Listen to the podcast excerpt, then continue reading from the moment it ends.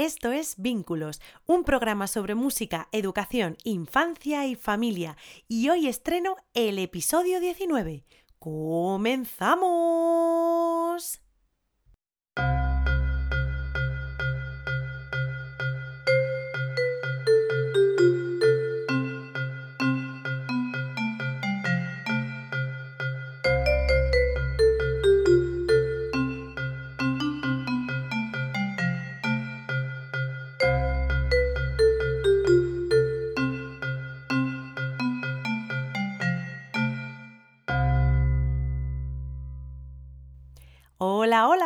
¿Cómo estás? Bienvenido, bienvenida a Vínculos, tu podcast sobre música, educación, infancia y familia. Soy Silvia Galán Hernández, creadora de Vínculo, música desde bebé, y estoy feliz y encantada de poder ser tu anfitriona una semana más en este viaje a través de la educación musical temprana, porque mi principal objetivo es que la familia y tú seáis los protagonistas no solo dentro y fuera del aula, sino también aquí en este canal y que la música funcione como herramienta de unión, aprendizaje y felicidad. Así que si eres madre, padre, educador, educadora, estudiante o cualquier figura que tiene la suerte de vivir cerca de un bebé o peque de 0 a 5 años y además te interesa formar parte de su evolución, aprendizaje y crecimiento a través de la música, este es tu podcast. Es para ti.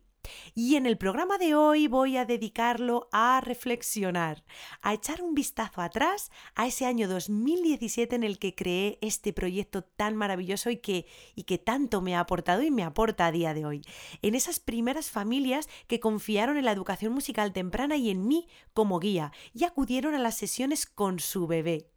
Esos bebés que ahora son niños y niñas de 4 y 5 años. Reflexionaré sobre la maravillosa evolución que han experimentado estos niños y sus adultos de referencia y bueno, yo misma también como educadora. Te invito a que estés conmigo este ratito al otro lado del micrófono y escuches todo lo que te quiero contar. ¡Allá vamos!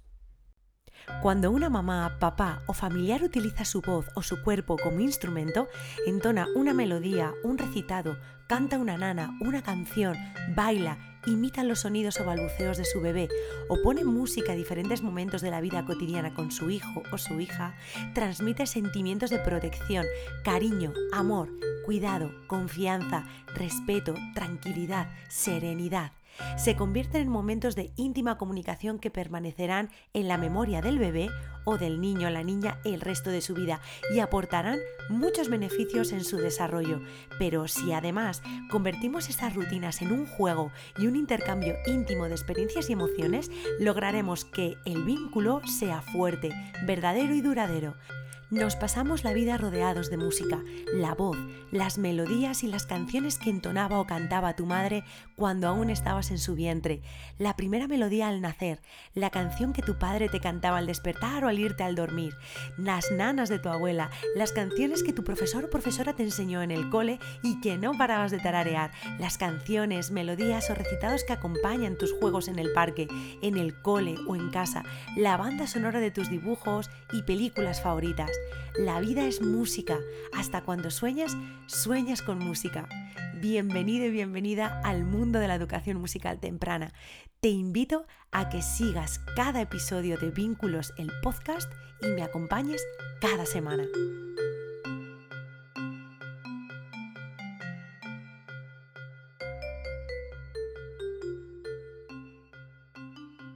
Estas palabras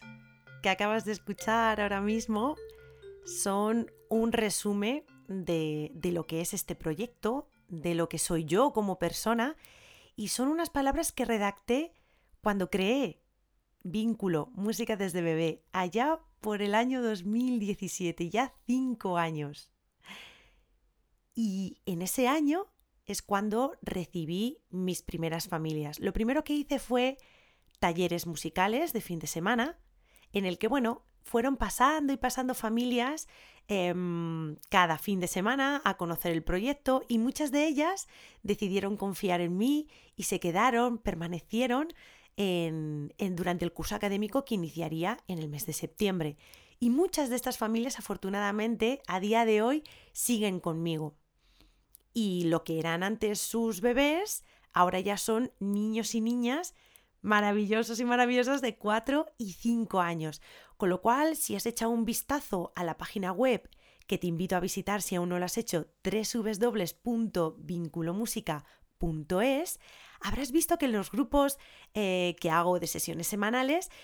empiezan con 3 meses hasta los 5 años. Y hay una franja de edad entre los 3 y los 5 años que pueden decidir seguir, continuar con el adulto de referencia, asistir a las, a las sesiones con su papá, con su mamá o cualquier otro familiar,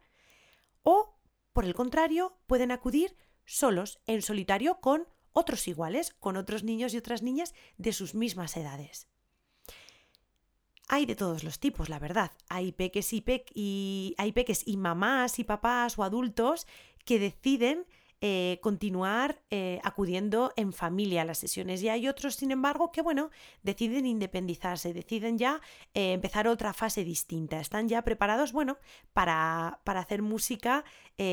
con otros niños y otras niñas de sus edades. En ese caso, en ese caso concreto en el que van solos, sin adulto, te voy a hablar de ellos.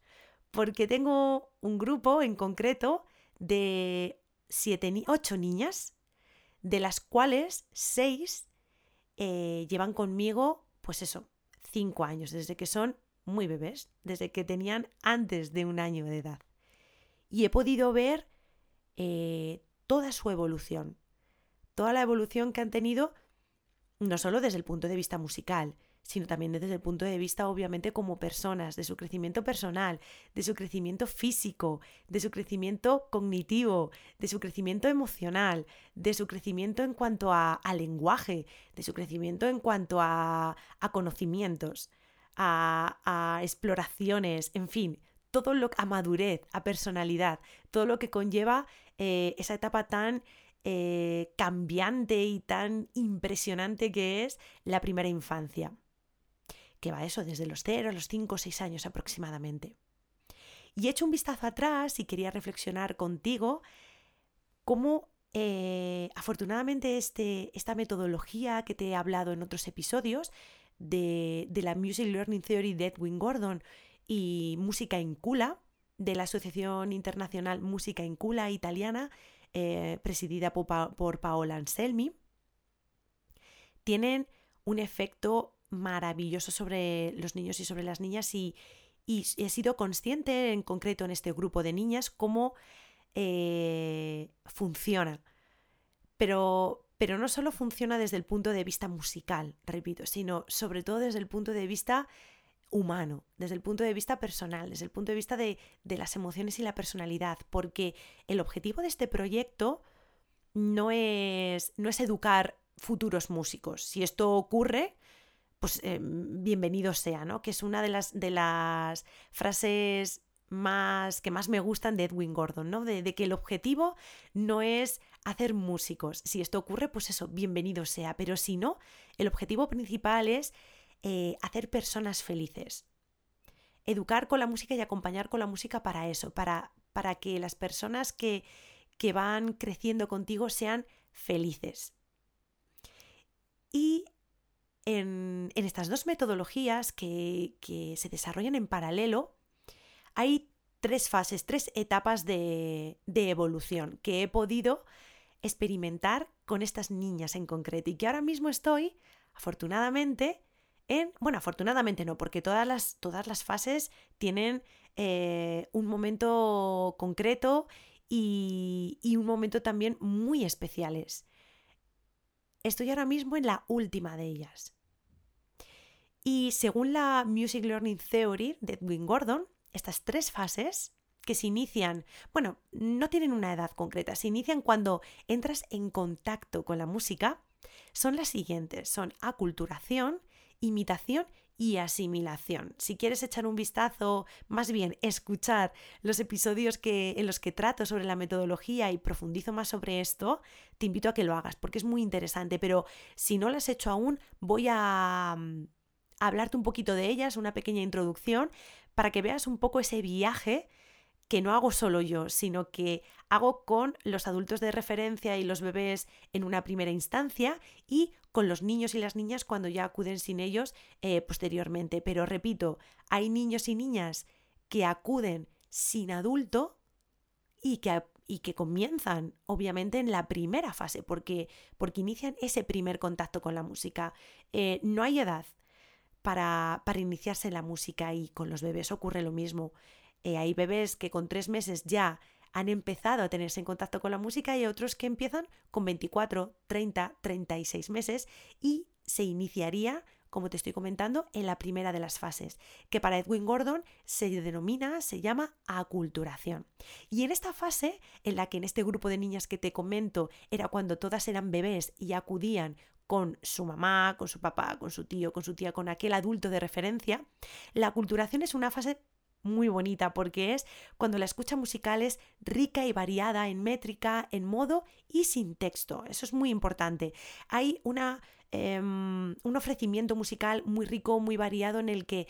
no hay compartimentos estancos. Yo ofrezco, ofrezco todo tipo de modos, todo tipo de tonos y todo tipo de métricas. Ahora bien, sin texto, con sílabas neutras. ¿Para qué? Para incentivar para enriquecer ese balbuceo que se está iniciando en, la, etapa de, de los más bebés. Si por el contrario los que se inician ya tienen lenguaje, son más mayores, bueno, da igual, comenzamos sin texto para que ellos vayan empapándose de ese significado eh, que tiene la música, de ese contexto sonoro desde el punto de vista modal, tonal y ese contexto métrico desde el punto de vista rítmico, pero sí cuando ya tienen un lenguaje establecido, ya se va combinando, ya se va intercalando esas piezas o esos, eh, esas melodías sin texto con aquellas que tienen texto, que tienen eh, un contexto detrás, una temática, unas acciones, porque los niños que ya son más mayores obviamente ya necesitan otro tipo de, estimulación, de comunicación y de intercambio con, la guía. Esta, en, este, en esta etapa de aculturación, además, la voz será el principal vehículo de comunicación musical, aunque habrá ejemplos también de música grabada. Esta música debe ser variada en timbres, en texturas y en estilos, ofreciendo de esta manera nuevas experiencias de escucha. Y en esta etapa eh, la guía debe tener una observación eh, muy profunda, sobre todo puesta en la capacidad de atención que tienen estos niños, estas niñas, estos bebés, estas personas que están en la etapa de aculturación y en las respuestas no intencionadas que se generan eh, a partir de esos contextos musicales que se ofrecen, que se crean. Esas respuestas no intencionadas, no ajustadas. Y en el caso de estas niñas, que estoy hoy, en el que estoy centrando este programa, eh, eran todas eh, bebés y cuando acudían con, estas, con este adulto de referencia a las sesiones, ellas escuchaban continuamente eh, mi voz, la voz de ese adulto que, lo acompañaba, la voz de los demás adultos que estaban presentes en la, en la sala, de aquellos balbuceos que se iban originando en los diferentes bebés que estaban allí y eran balbuceos pues eso, respuestas que no estaban intencionadas, no estaban ajustadas, pero que sí eh, venían condicionadas por lo que estaban escuchando y de alguna manera era una manera de eh, entrar también en esa comunicación que estábamos teniendo en ese momento los adultos entre comillas, porque también ellos estaban, ellas estaban invitadas a esa, a esa conversación y bueno, de esa manera se unían a ella, ¿no? Querían como expresarse de esa manera. Aunque ellas no tenían esas respuestas ajustadas con la voz, los adultos sí lo hacían, sí tenían una afinación ajustada,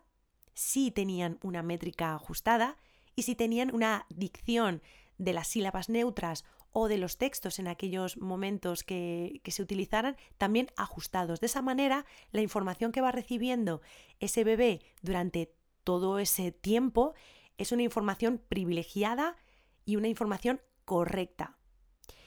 También con el cuerpo tenían sus propias respuestas no ajustadas. Tenían movimientos eh, de, los brazos, de las piernas, que querían de alguna manera acompañar, percutir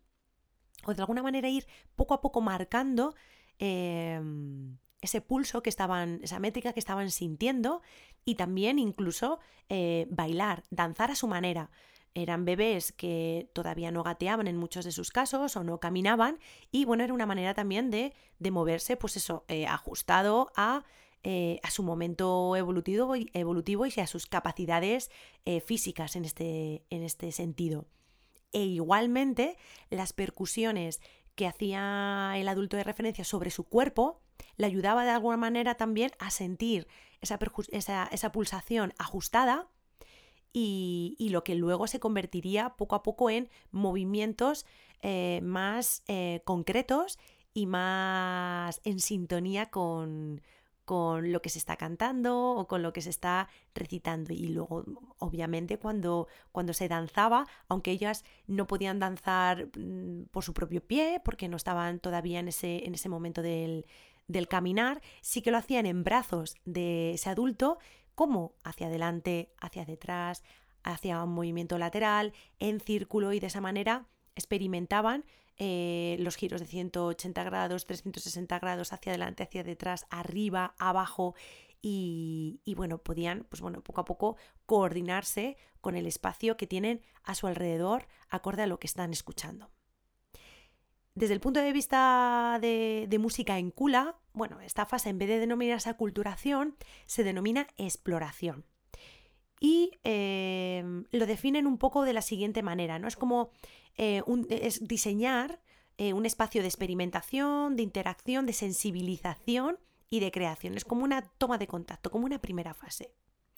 Y eh, en ella se ofrece un primer acercamiento al material musical sin buscar nada concreto, lo que te estaba comentando ahora. Habrá respuestas, pero no buscas que obviamente haya una ejecución y, y unas respuestas ajustadas, porque estamos en un momento de experimentación y de sensibilización. Por lo tanto, hay que crear un contexto musical rico y variado para que poco a poco em, vayan teniendo, digamos, un abanico de posibilidades, cuanto más mejor, para que, para que poco a poco cuando vayan eh, evolucionando, esa música vaya evolucionando con ellos, les vaya acompañando en esa madurez personal que van a tener y se vayan viendo poco a poco esos resultados, ¿no? Que cuando ya vayamos viendo esos resultados de esta primera fase, cuando eh, vayamos observando, en este caso, estas bebés, estas niñas que eran muy chiquititas, cuando vaya, vaya yo, yo observando que, va viendo una atención más profunda, un intercambio con los demás bebés y con su adulto de referencia, una intencionalidad, repito, no ajustada, pero sí unas respuestas a lo que ellas están escuchando en ese momento, una manera de exteriorizar a su manera. Bueno, y si poco a poco se van ajustando y mm, van ahí teniendo un balbuceo quizás afinado o un poco acorde a lo que a lo que se está interpretando y lo que ellas están escuchando en ese momento, o una interacción con los objetos em, de, de movimiento libre o de movimiento preciso que yo voy viendo que están preparadas para pasar a la siguiente fase, que sería la de imitación, pues ya nos centraríamos en una atención y una escucha más atenta del niño, de la niña, en este caso de los bebés, y también una intención por su parte de imitar lo que, lo que el adulto de referencia está haciendo. Ahí ya em, no solo exteriorizan de manera espontánea lo que, lo que están vivenciando en ese momento, sino que también tienen una pequeña intencionalidad. Quieren imitar, quieren ir poco a poco ajustando, son más conscientes de que son capaces de poder hacer lo que están visualizando, lo que están escuchando y lo que están, bueno, en muchas ocasiones también tocando, ¿no? Mediante el movimiento, mediante las percusiones. Son, eh, digamos, más dueños de sus acciones. E intentan eso, hacer una especie de imitación de espejo con ese adulto de referencia y con los que están a su alrededor y conmigo como guía. Eh, van comparando su interpretación con la de los demás, lo que te estaba comentando y ajustándola cada vez más. Las respuestas son más intencionadas y conscientes. Y la observación y la guía y actuación continuada para que su evolución sea correcta también es muy importante. Cuando yo eh, veía, observaba que estas bebés ya iban imitando, iban poco a poco ajustando estas interpretaciones iban siendo más emocionalmente em, empáticas con lo, que, con lo que están escuchando y lo que están sintiendo por parte del adulto y lo que están ellas también eh, sintiendo con su voz o sintiendo con su cuerpo o sintiendo a la hora de interaccionar con algún objeto o con algún instrumento, cuando yo ya veía que eso iba siendo cada vez más correcto y más ajustado dentro de ese contexto rico y variado y sin buscar nada en concreto, siempre dotándoles de una libertad de, acción y de evolución personales e individuales, eh, se pasaría a la otra fase. Pero antes de pasar a la siguiente fase que Edwin Gordon denomina asimilación, voy a centrarme en esta segunda fase, la de imitación, pero desde el punto de vista de música incula. Estoy haciendo como una pequeña eh, comparativa de, bueno, de estas dos metodologías que utilizo yo en vínculo música desde bebé que van, van en paralelo. Y en el caso de música incula, lo denominan comprensión. Y en este caso, bueno, se ofrecen dinámicas donde se genera una interacción directa con los materiales para desarrollar la psicomotricidad, la ejecución y la sensibilidad musical. Aquí hay, una, hay un protagonismo muy evidente de em, materiales como, por ejemplo, en mi caso, bueno, y en el caso de música en cula, pero en mi caso las sesiones suelen ser, por ejemplo, el paracaídas, los pañuelos, sacos de psicomotricidad, pelotas, Em, instrumentos, por ejemplo, como los cascabeles, los shakers, telas elásticas, el octawan, em, en fin, innumerables objetos que discos, por ejemplo, de goma eva también. Si te das cuenta, en muchos casos son, em, bueno, casi siempre eh, son objetos no estructurados, son juguetes, digamos, no estructurados para incentivar la creatividad y para incentivar, de alguna manera, Em, el uso múltiple de estos objetos y que de alguna manera estos objetos pueden tener muchísimos usos y utilidades con la música. De esta manera dilatamos eh, el uso de estos objetos, dilatamos el interés que despiertan estos niños en estos objetos y de esa manera también em, damos la, oportunidad de experimentar eh, diferentes métricas, diferentes modos diferentes canciones, diferentes recitados, diferentes piezas grabadas con el mismo objeto, diferentes usos, pero con música de fondo también. Por eso es eh, muy importante normalmente pues, bueno, utilizar juguetes o en este caso objetos no estructurados. Eh, la búsqueda y, la presentación de estrategias de exploración de estos recursos guardan una relación directa con el material musical que se trabaja. Es decir, que en este caso eh, como decía eh, Gordon en, su, fase de, imitación, eh, las respuestas son más intencionales, son más conscientes y ya de alguna manera hay una ejecución más ajustada de, por ejemplo, si, estoy, si estoy interpretando una melodía con mi voz y les ofrezco un pañuelo, el movimiento que van, fluido que van a generar esos niños, esas niñas, esos, esas personas, esos bebés que están ya en esa fase de imitación va a ser eh, mucho más ajustado. Van a tener un movimiento fluido hacia arriba, hacia abajo, libre. Y si es ajustado, eh, observaré como, por ejemplo, con unas baquetas, eh, percuten sobre el suelo a la pulsación, al, ritmo de lo que están escuchando. Sin embargo, en la fase anterior, en la fase previa de aculturación o exploración, los bebés lo que harán es visualizar sobre todo cómo el adulto de referencia mueve eh, libremente, de manera fluida, esos pañuelos, acorde a lo que se está escuchando, y cómo los mueve también de manera ajustada, puede percutirlos sobre su cuerpo, sobre el suelo, eh, acorde a, esa, a, esa, pulsación, a ese ritmo de, igualmente de la música que están escuchando. Y ellos mientras,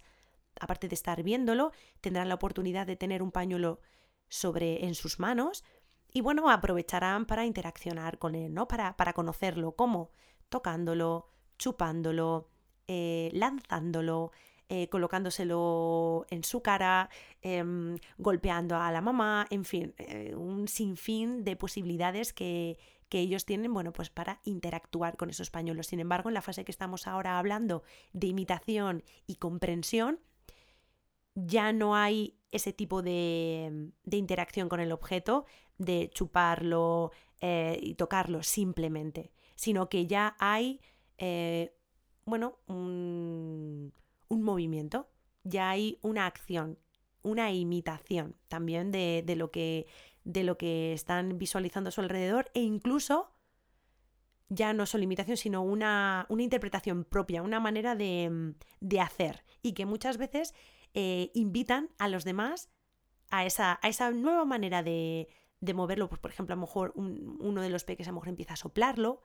o lo hace una pelota y lo lanza y ve cómo cae. Entonces eso, de alguna manera, yo lo voy observando, recojo esa respuesta e inicio eh, una, una variante sobre esa, sobre esa propuesta de actividad.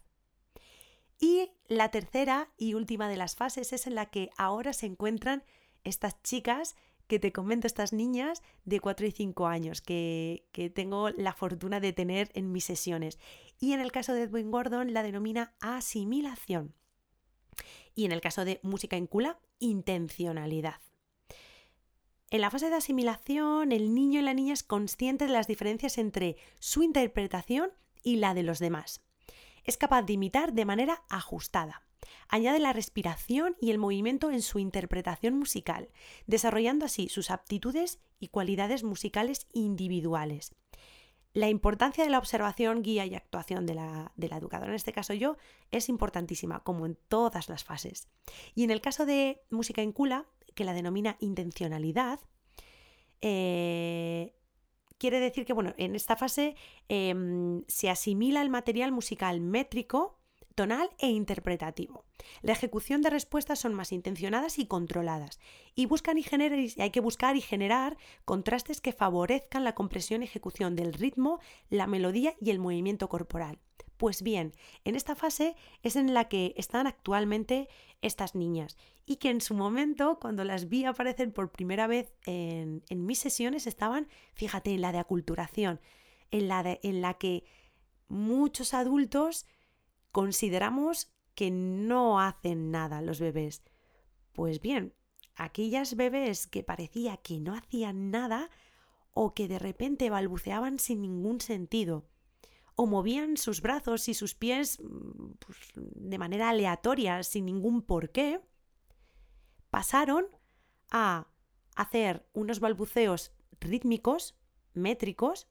empezaron a hacer unos movimientos eh, con una imitación, una intención que yo visualizaba más ajustados, una interacción y una em, motricidad con, los objetos que, se ofrecían más ricas.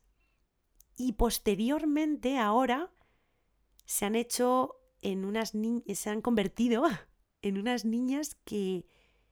afinan,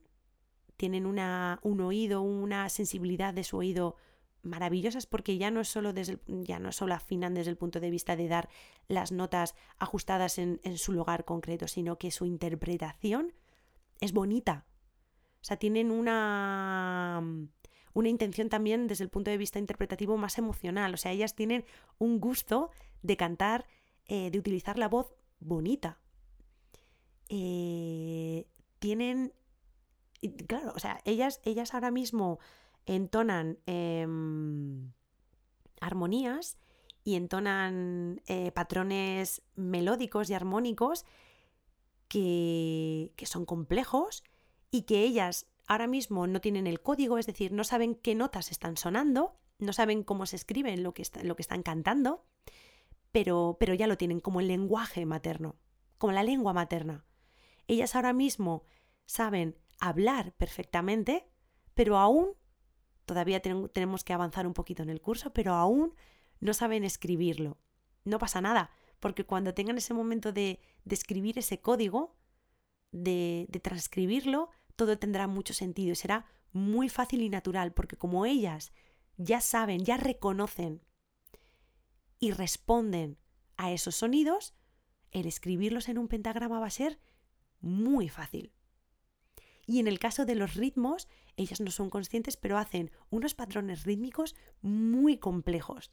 y muy ricos. Y lo hacen súper bien, lo hacen muy bien, muy ajustado. Y si en algún momento no está ajustado, ellas se dan cuenta. Dentro del mismo grupo es cierto que estamos un poco entre la imitación y la asimilación, entre la comprensión y la intencionalidad. Estamos un poco entre la segunda y la tercera fase. Hay algunas peques que ya son conscientes de, mm, de, de, ese pequeño error y lo ajustan, lo corrigen.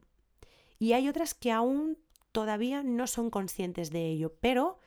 eh, cuando yo intento ajustárselo, intento acompañarles en este, en este ajuste, en esta pequeña corrección, eh, lo, van, lo, van, comprendiendo y lo van imitando y, y respondiendo de manera correcta.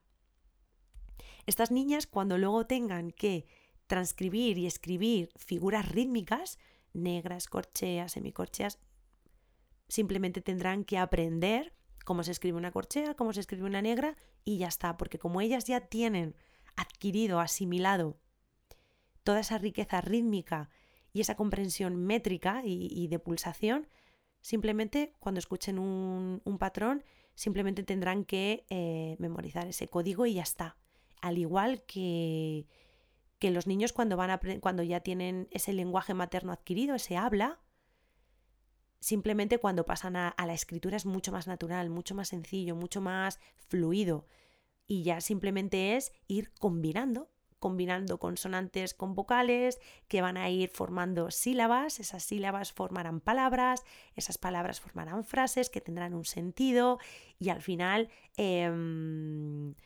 eh, lo llevarán a, una, a, un cuento, a un texto más, eh, más largo y que, y que, tiene, digamos, una relación estrecha con eh, lo que ellos llevan hablando desde que son muy bebés. Al principio con balbuceos, cuando estaban en esa fase de aculturación, que hacían ba, ba, ba, ma, ma, ma, mientras nos escuchaban hablar. Luego empezaron un poco a, a decir pan, agua, en esa fase de imitación, de comprensión, y después ya, aparte de decir frases y expresiones con sentido y de, y, de, y de, ser capaces de establecer una conversación con otra persona, que es lo que ocurre ahora con mis chicas cuando cuando intercambiamos patrones melódicos y,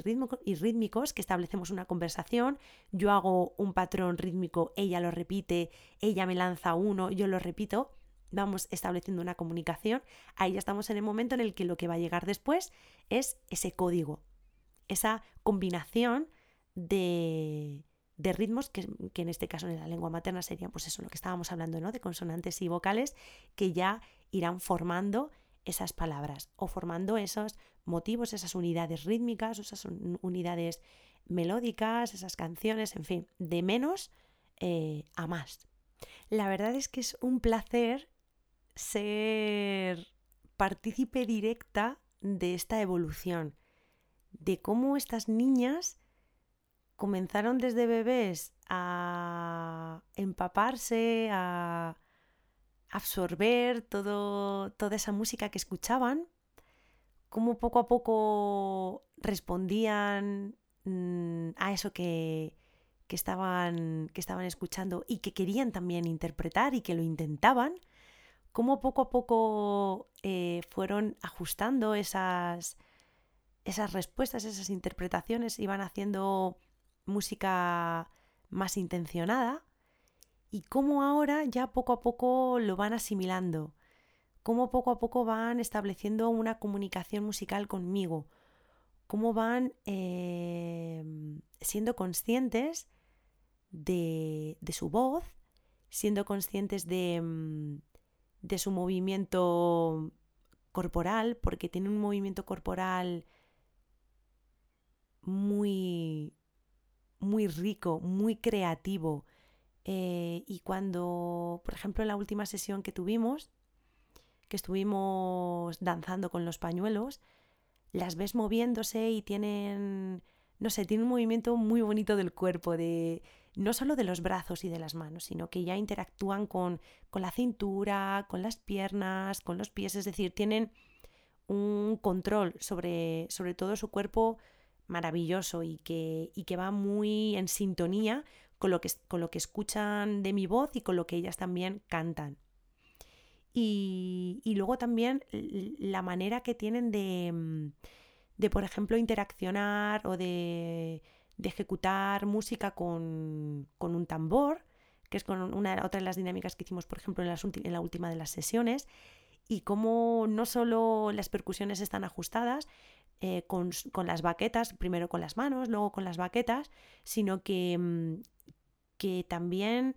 em, ofrecen otras alternativas, otras maneras de utilizar ese tambor, otras formas de utilizar las baquetas que puedan acompañar ese recitado rítmico que, estaba yo ofreciendo y que de alguna manera pues eh, me ayudan también a, variar esa dinámica. O sea, que es que ellas muchas veces me... Mm,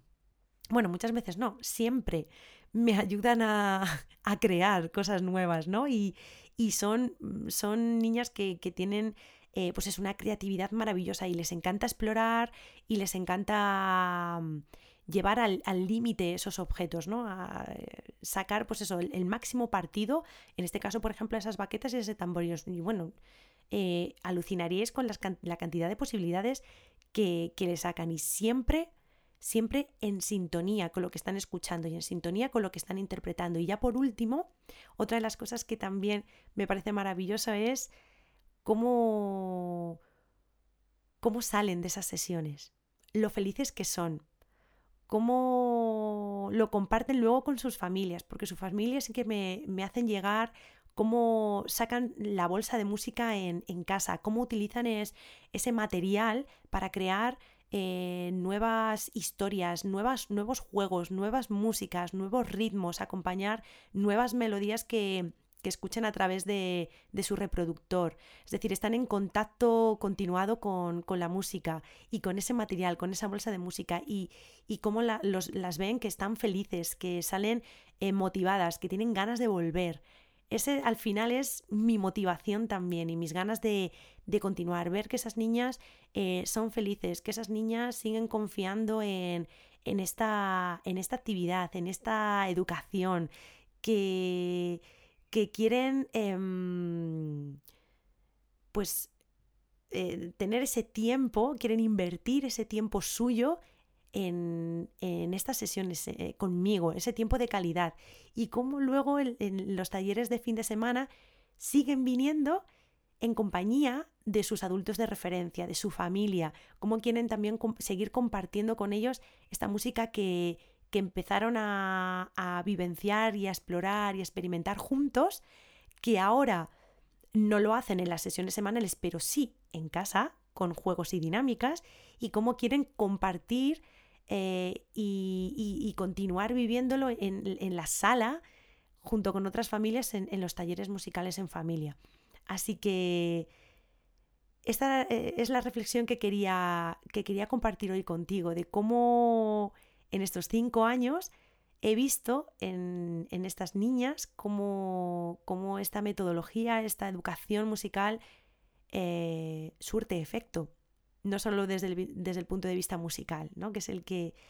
el que aquí nos centramos, sino también desde el punto de vista personal, de esa felicidad, de esa, mm, de esa creatividad, de, esa, de ese desarrollo emocional y personal. Así que estoy muy satisfecha de este trabajo. Seguiré con ellas trabajando a lo largo de todo este curso, viendo cómo evolucionan, viendo cómo esas niñas que aún siguen en esa segunda fase pasan a la tercera y cómo aquellas que están ya en la tercera o han comenzado esa tercera y última fase afianzan ese, esa adquisición de, mm,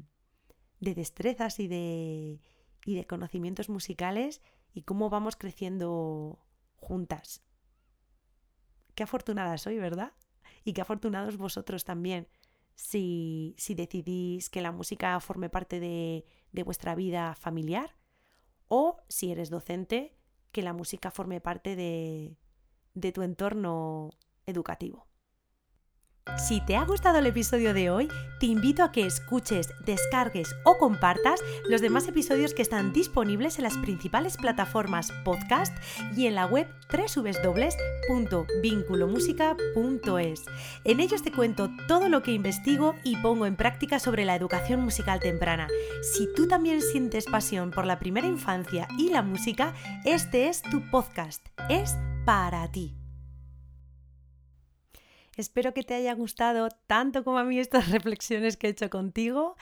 sobre estas niñas que llegaron a mí de bebés y que ahora son unas personitas maravillosas de 4 o 5 años. Y bueno, en el próximo episodio volveré a hablarte en solitario. Aún no habrá conversación o charla con algún profesional de, del mundo de la educación musical temprana, pero tranquilo, tranquila, porque las tengo preparadas ya, tengo las llamadas apuntadas en mi agenda para bueno, pues para hacerlas y desarrollarlas con estas personas y, y, a ver qué me cuentan, porque seguro que es muy interesante. De todas formas, mientras tanto, seguiré, como te digo, acompañándote en solitario y lo dedicaré, atención, a un tema que sé que te va a interesar porque lo voy a proponer una vez más en las redes sociales. Ya sabes que lo suelo hacer de vez en cuando, propongo tres temas y tú decides cuál te apetece que desarrolle.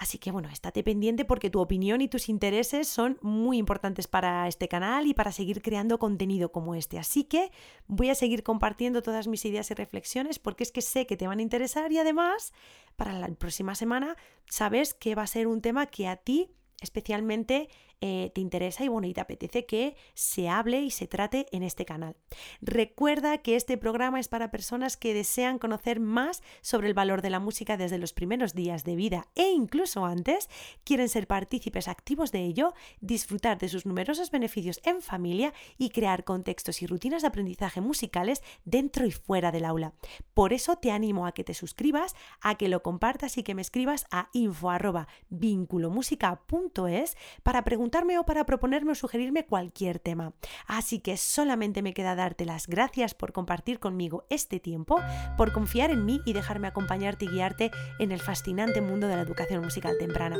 Ha sido un verdadero placer poder compartir contigo este ratito y estrenar juntos este episodio número 19. Hasta la próxima semana. Adiós.